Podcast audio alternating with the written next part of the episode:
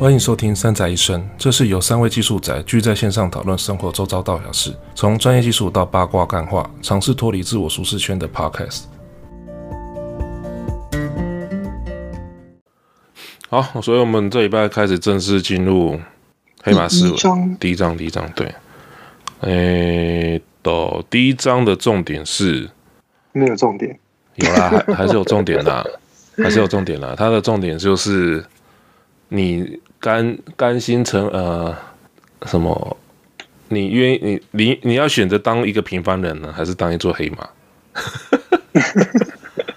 什么烂讲烂 烂结论？烂什么？对呀。好啦，我们我们就先讲他。其实他开始讲是标准化嘛。嗯。那标准化的的东西就是，例如说，这社会跟你说你几岁要上学，然后你要学什么。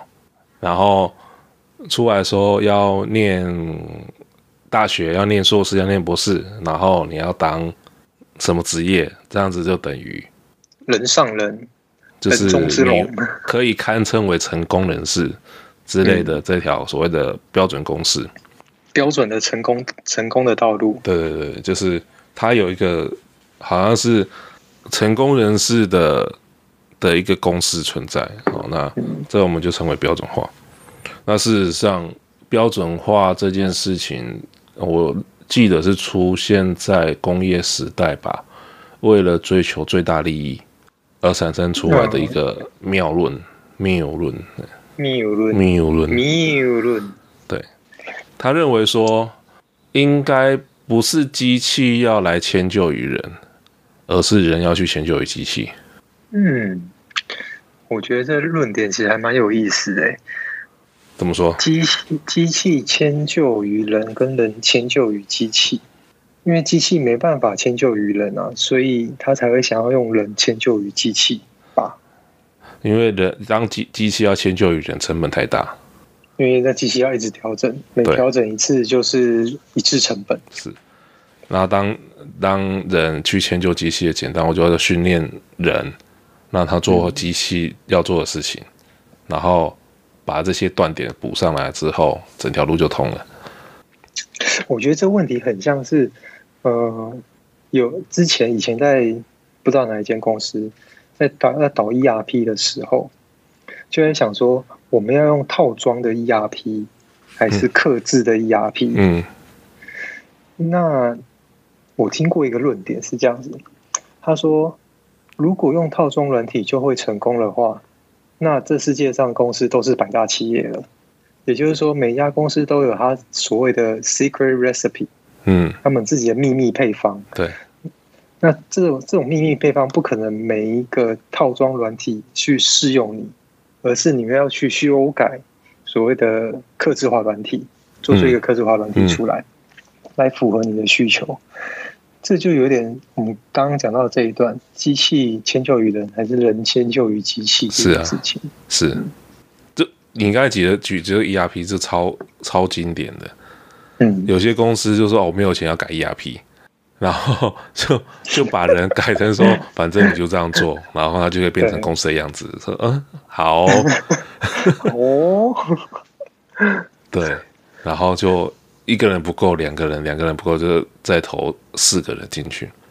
对，这就是啊，我用人可以解决的问题，我就用人解决。他从来没有去从，例如说架构面，或者是从这种软硬体面去改善。嗯，然后造成说后期一直拖，就是一种变成一个泥沼，各式各样的东西就进去。所以，但但在人工便宜的时代，确实我用人能解决也很便宜啊。我何必？我何必？喂，小蜜。哎，你今天声音是不是怪怪的啊？我的声音吗？我我我你的声音，你还好啊？你还好啊？还好，OK OK。嗯，我一直觉得我今天声音怪怪。不会不会不会不会，一样就是这样子啊。一样怪怪，从来没有正常过。很怪。对，我说嗯，很正常啊。嗯，对，我们刚才聊到说。呃，标准化，然后有提到说工业时代，因为他就要人去配合机器，而不是机器去配合人这件事情。哎，对，人去配合机器，是好，我觉得听起来有点有点奇怪。不会啊，怎么会奇怪？非常合情合理啊，人的弹性那么大，对不对？不然你以为你不然你以为新竹这些制造业怎么起来的？就是靠我不断的奴役这些有弹性的劳工。对啊，十万青年十万干。靠你，你去讲别间公司好不好？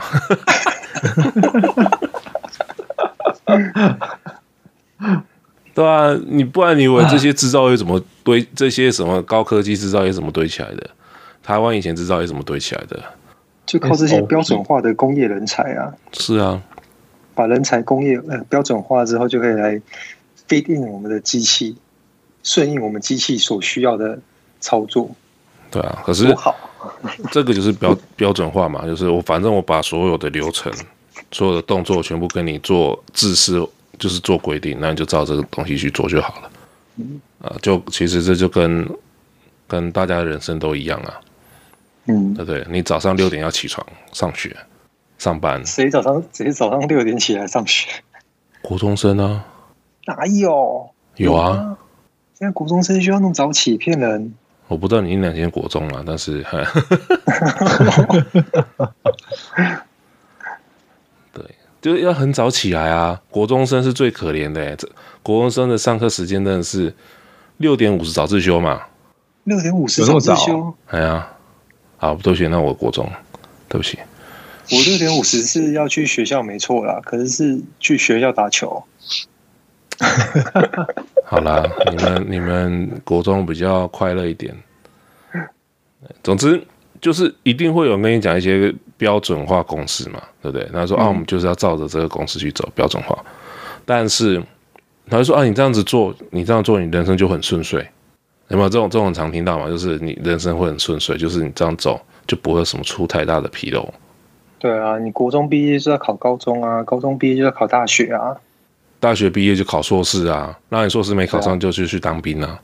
啊，没有，硕士没考上就出国念书啊。哦、如果经济允许的话。哦，对啊，然后然后就跳机啊，不是？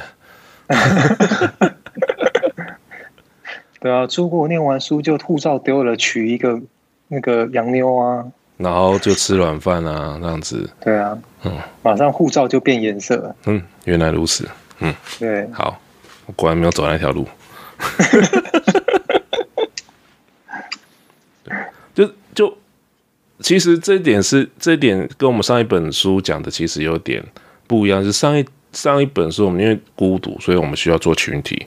那你做群体的时候，就会说：“哎，你不应该比较特例，你应该要融入融入群组嘛，对不对？”嗯。等一下，我们神秘哥哥消失，还在吗？消失了，扣一下他。对啊，所以，哎，消失了，他掉了，划掉了，好了，没关系，不理他。所以。上一篇是讲这样子，那这一篇其实就讲说，如果说要找我们，不能就是安于群体的，就是大家不能说哦，因为大家都一样，然后我不能做比较特殊的行为，对，然后会破坏群体，所以有时候群体会大于个人的所谓的杨特法则。嗯嗯，我第一次听过这个名词，我也是第一次听到这个，对，我也是第一次看到这个东西。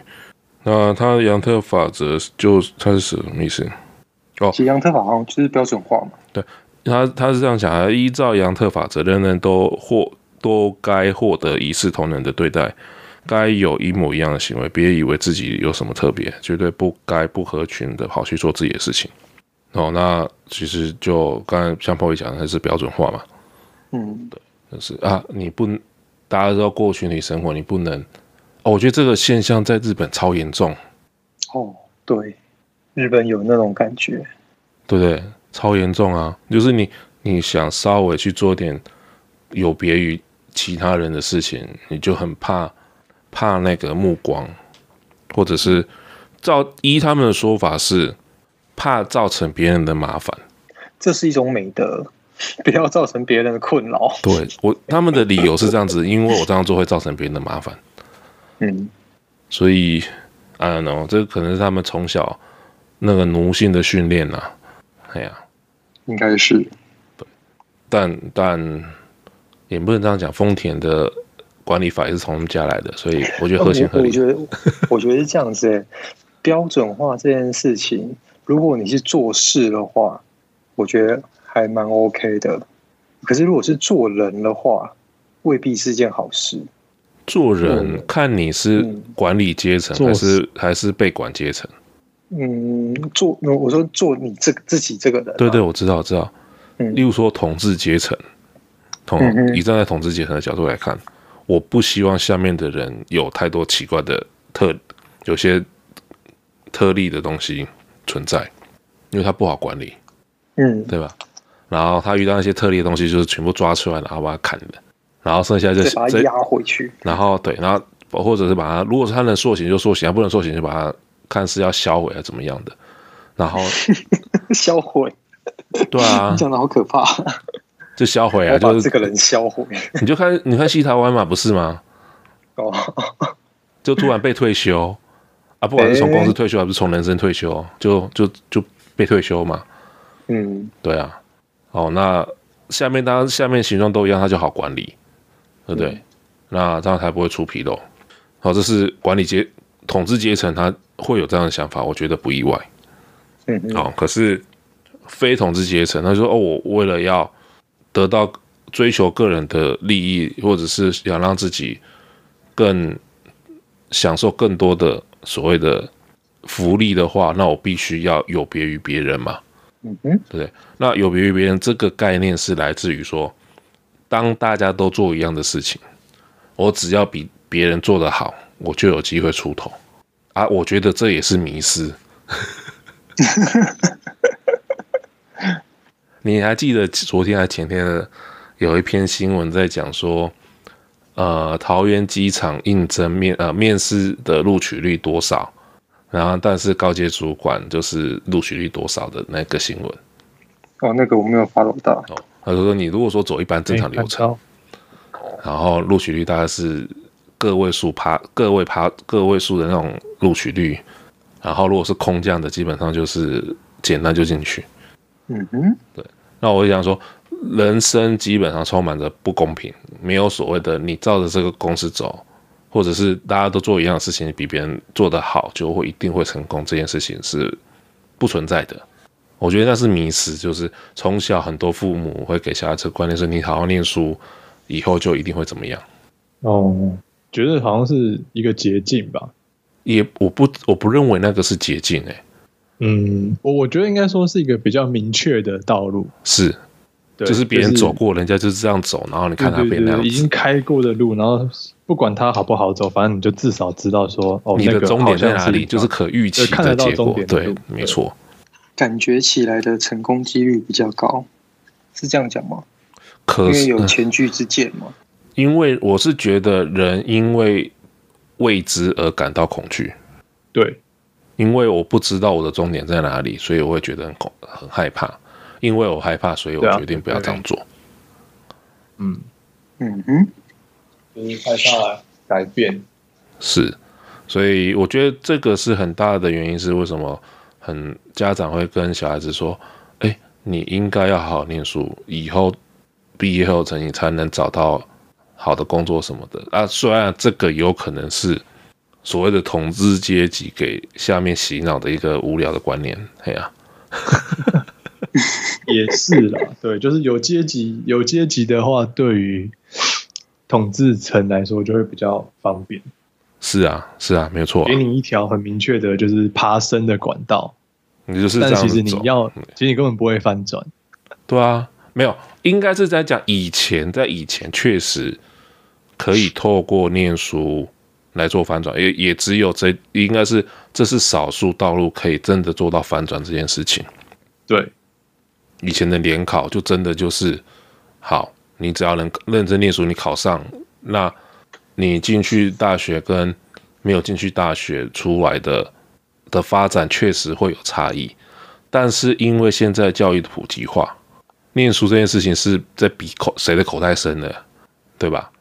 然后一定不是一个念一个大学就能解决掉的事情，你搞不好念硕士，两个硕士，一个博士，两个博士，等你念出来之后才有办法去跟别人家拼，搞不好台湾还不够，你要念国外，国外念几个，然后拿出来履历才可以跟人家去做做面试，就说啊，这样子你还有机会比别人好。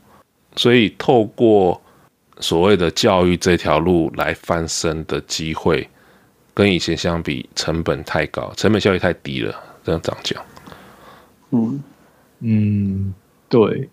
对，你说你念一个台湾台大硕士，那别人说我国外哈佛硕士怎么玩？人家口袋就是深，他有办法去面试，面试到哈佛啊。因为哈佛不是只看成绩，他是看很多其他的东西。可是你为了要做到有其他的成就，你相对要投资的成本有多少？所以我一直认为说，其实教育在现在的，我现在其实有点偏题，教育现在是在。有，我是觉得有点走 M 型化，只有资本，就是家里资本够的，才有办法提供给小孩那样子的环境。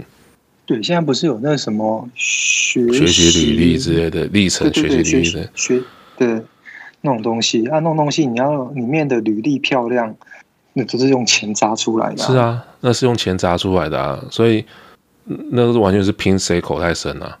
对啊。而且是从小培养，哎，例如说他参加某某世界杯，是国际级的竞赛，然后得到第二名或第一名。Anyway，嗯，那个不是说你今天去参加就参加，那前面多少个培训的过程，对吧？所以不知道，我现在觉得现在教育对对经济比较弱势的人其实是吃亏的，不像以前是经济弱势，真的可以透过。教育念书这条路翻身，现在没有办法。嗯，现在要翻身真的比以前难太多了。哦，你这让我想到，我之前看过一个 Netflix 的影集，它叫做什么？跟跟哈佛那个有关系，叫做哦，买进名校。嗯，你有看过吗？哦、就是他在讲说，你在讲连战要怎样？啊，被被人家挤。很多 很多很多名人都这样子，哎呀，对，那个舞弊的，就是怎么样让想要，譬如说哈佛来讲好了，如何让一个学生能够顺利进哈佛？捐他一面墙啊，看你几根柱子，你捐他。对，那是一种方式。然后还有一种方式，因为他好像会看那个学生的特殊性。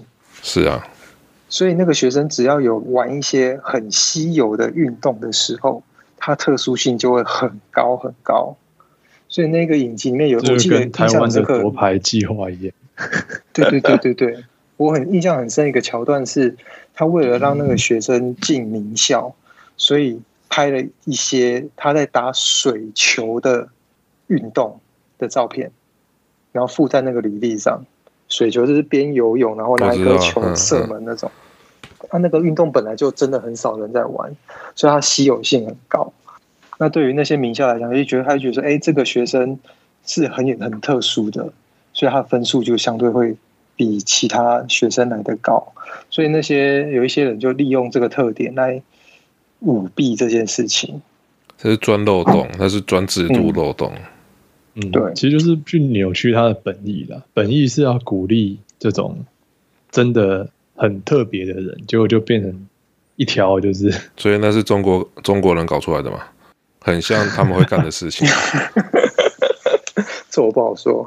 那就是了，那就他们会搞出来的事情了。他们最华人最厉害的地方就是钻法律漏洞，他会利用你的法律漏洞来达到自己的目的，然后再来说，哎，你就是这样规定，然后不能怎样怎样怎样哦，就是还对，看我又在讲西台湾呢。哦，他们他们真的是很好的教科书范本，真的是什么这个可以跟他们扯上关系。好，总之标准化是那样子了哈。然后其实我们要扯远了，所以我们现在有变成是有两条路，就是你要乖变乖乖牌，是变不是乖乖牌。那不是乖乖牌，就会面临会遇到问题是，你愿不愿意接受那个挑战？一个是人家规划好的道路，你可以看到终点是在哪里；另外一条是未知的道路，你也不知道前面到底是生是死。那这时候会怎么选择？两个都选啊？你怎么两个都选？劈腿哦？人前一个样，人后不一样啊。难呐、啊，怎么选？好了，即使好的，就让你只能选一条好了。你会怎么选？嗯，很难哦。尤其当你现在有小 有老婆小孩，然后有房贷的时候。我我我自己的学习过程是这样子啦，譬如说国中或高中都差不多。国中高中的时候就是看心情去上课嘛，对不对？前前一年级、二年级基本上都是没什么在都在翘课的啦，没在上课。我知道，我懂，我懂。对，然后我都是真的到考试之前才那可能那那一个月或那一季就是。超级认真 在念书，然后考试那天决定是我看隔壁的比较快。对，不然就要准备一个骰子之类的拼运气，看平常有没有做好事，有没有 拼人品。对，对，拼人品的。嗯，这不是个好故事啊，但是是那怎么讲？拼人品有效哦？不是。哦，不是啊，平常要做好多做好事，累积人品。多做好事还是 还是有点用的。我是这样认为啦，哈，就是如果说面临像这样的转折点，就是人人所谓的人生的分叉路上面，这时候我觉得对自己了不了解是很重要的。有没有对自己有没有信？简简单来讲，对自己有没有信心呢、对自己有信心的人，基本上对自己也有一定程度上面的了解，知道说自己擅长做什么，不擅长做什么，遇到什么事情可能会怎么样，大概整个状况自己都有办法掌握住。那如果说能做到这样的阶段、这种程度，即使在未知的道路上面，我觉得那种恐惧感会少非常多。嗯，因为比较踏实啦，是，就你有底，你知道说，对，像你说的，知道自己的程度到哪里，那就算不够，你也你也会觉得没关系。就问题来多自己都至少会有个大概的解答，或者是的，对对。对，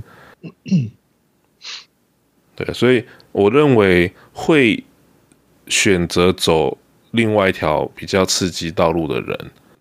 在某种程度上面，对自己是应该不是某种程度，是应该说对自己是了解的。他真的有跟自己好好做过沟通。虽然有些人可能说啊，我就不知道，我就试试看，反正另外一条路看起来也没什么机会了啦。对，念念书又念不赢的，然后与你要去跟人家比，走正式道路，你要怎么跟人家比？对不对，你要走特殊选材，怎么可能去走正？对啊，只有做出个人的特色，才能做出差异性啊。因为走正常道路，他也是要做，要做出差异嘛，对不对？就像那种很会念书的，他可能每一科都是顶标，然后可以进啊，假设进台大好了。然后不太会念书的，就像 我我就。英文给他拿个一百分，我也可以进台大啊！就全部都念英文，然后其他科都放放烂了。嗯，这样讲可以吗？我不知道，问问上面啊。我记得有科系是这样子，就是他是好像有几个呃，他的科系好像可以针对特定科别去做加成什么的。我忘记了。我我那时候好像是联考，如果英英文，如果你英文是九十分，还是就是很高很高很高分。你就可以直接选那一个学校的英文系，直升这样子。应该说转，你可以直接转系了。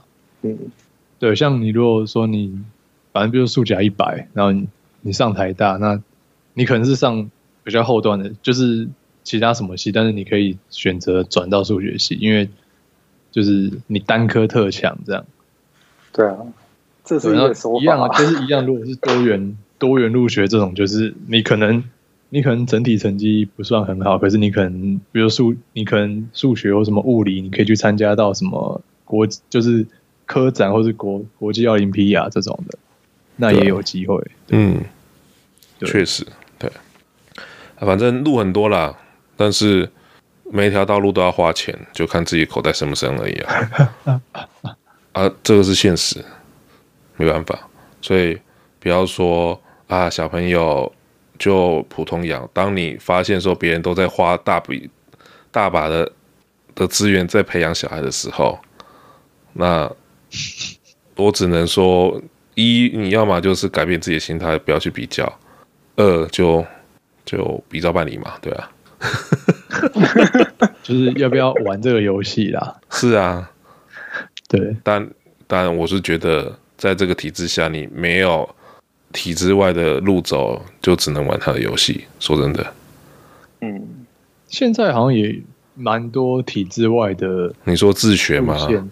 自学或者什么华德福啊，然后可是华德福的教育体系在，啊、我知道。可是华德福的教育体系在台湾没有一路到。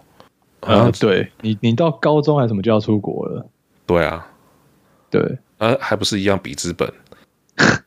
也也是啦，对，对啊，所以我不就这个问题，全世界都有，念书的成本，要、嗯、教育成本越来越高，那你你还还要、啊、我觉得是很多事情都就是被那个资本社会叠起来的感觉。也不是资本社会，就是这就是一个很竞争的社会啊。说实在，就是很竞争嘛。如果说当然大家都没钱，那就各凭本事嘛，对不对？可是你发现氪金有效，氪金有效，就氪，你就氪啊！当台币战士不可耻是吧？身为台币战士不可耻。对不对？你氪你，当你周你周围的人都在氪氪金了，对不对？然后你有看到那个效果啊？你不氪吗？糟糕，无法反驳。对不对？除非你是 GM 嘛，不然你你你还是要氪啊。是，报告是。我也觉得对了，不想氪，不需要氪，这样。那你可以慢慢玩呐、啊。除非就是你就是富二代、富三代，那你可以不要氪啊，对啊，就是休闲性玩家跟那个好，anyway，好，反正反正那个就是一些思维上面的问题了。那其实他这边还有提，它里面有个小标啦。我们上礼拜其实录录音，呃，录完之后，我们在我就拿这个章节的小标在那边开玩笑。好，但那其实他说的都有道理啊，只是好玩无聊，开玩开个玩笑而已。我我这样讲最好听，听的听的人，那他怎么会怎么可能听得懂？好啦，算了，我们听得懂就好了，不重要。还有好哦，啊，这里这里是这，我觉得这句话我看了标题，还觉得蛮有意思，哈，是最难的不是接受新思维，而是扬弃旧思维。会有这样，我觉得会有这样的结论出来，是为什么人不愿意抛弃旧思维？就是刚刚讲的害怕未知啊。一个，我觉得一个是那个原因，对，对，因为旧思维就是可预测的，嗯，你已经知道结果了。另外一个是既得利益者，嗯，他会认为说。这是我的，这是我的，这是我的场子，照我的规矩走。你们这些人不要来闹。那这时候他就不需要，他根本就不需要去接受新思维。对啊，对啊，所以我不知道，因为这句要这一句话的解读要从你现在处于的位阶在哪里？因为当当你当人成功的时候，这句话还适用吗？嗯嗯。当他还成功的时候，他的旧思维就是新思维了。他的旧思维就成功思维嘛。嗯，对。当他失败的时候，他还说：“哎，你他的思维太旧了。嗯” 所以我觉得这一句话的解读会是在于说，你目前所处的阶段到底是在哪里？那对这，我觉得对这个标题的感受就会不一样了。嗯，对。嗯，然后。这这本书我其实读读，我觉得看标题就可以就很好，就很好玩了。好，那下一个标题就是：如果你想亲亲眼看到这个新宇宙，凑上望远镜就行了。我我是想说，这个世界的新宇宙看漫威就好了啊。那你把 DC 放哪里？人家自杀突袭罪二集解还蛮好看的。真的吗？我觉得迪士尼加快上啦，要不要定定起来？定起来十一月是不是？对，迪士尼 Plus 啊，年底吧。对啊，嗯，对，十月还是十一月？订阅定起来啊！定起来。想要看新宇宙的影集吗？Disney Plus 定起来。对，但确实啊，如果说想要看到另外一个世界，对不对？那就需要买另外一个世界。因为如果就其实这个简单来讲，就是如何打破同温层啊。是啦，对不对？你要怎么打破同温层？你就是去买那个麦克的新书啊，你就打 打通你的。对，然后你就会打通你的任督二脉，这样子。哎、欸，我觉得我们选的书很奇妙哎、欸，上一本书还在讲说要建立同温层，然后这一本就要打破同温层。然后上上本书说说你群体很重要，然后这一本书说做自己很重要，认真觉得自己的特质很重要，有没有？莫名其妙嘛，你 搞得我好乱啊！但我不觉得这两者有冲突了，说真的，就是不同阶段啦，嗯，是不同阶段，而且是从啊、呃，我觉得是颗粒度大小的问题。嗯，对啊，因为在任何团体里面，整体来看还是从个体来看？因为在任何好了，我们就是在任何团体里面，事实上你是希望大家都一样吗？会希望大家都一样的有几个团体啦，一个叫做邪教，哦。邪教希望他的信徒都是一个样子，所有宗宗教的都是。你不能这样讲，你这样子会被人骂。宗教其实是很多元化的，不要开地图炮。对，那除了少数宗教是很排外的，嗯，是。哦，对，然后最近那个宗教打赢美国了，不是美打赢美国，就打赢，就是反正就那样子了哈。嗯，但是宗，我觉得宗宗教本质上面其实是多元包容的啦，哈。但是总会有一些特特殊宗教是很排外的。那，邪邪，我觉得邪教比较适用，邪教希望他的信徒是都同一个样子，然后越笨越好，这样子的话他还比较好操弄。如果说那个信徒很很有个人思想的时候，他就没法控制他，可是这样也不对，因为有个人思思想的人就不会参加那个东西了。对，好，好，所以，但但大部分的团体，大部分团体都很，都还是会强调说，哎，你们个人要有个人的特质存在，不会说，哎，你加入我必须是跟我们要长得一样，没有，我是觉得没有啦，这一个健康的团体不会这样做，那只是说怎么让自己。在因为在公益社会，其实那公立社会不是公益，公立社会的话，怎么成功？好，我们就所谓成功，就是让自己能过得比较不用每天为钱在那边烦恼的时候，或者觉得有成就感。我觉得成就感这件事情要怎么达成？一个就是做自己觉得做自己喜欢的事情，然后从中获得成就感嘛。然后有些人成就感是来自于金钱，越多零，我成就感越高。对，每个人对于成就感的定义不一样。那在我认为说，在现代社会跟即使在未来社会，如前就是上礼拜讲的，讲说个个别诶个人化、个别化的重要性会越来越高。所以我觉得没有没有太大的冲突了。我即使即使是团体哦，怎么做团体的个人化，我觉得那是另外一个课题。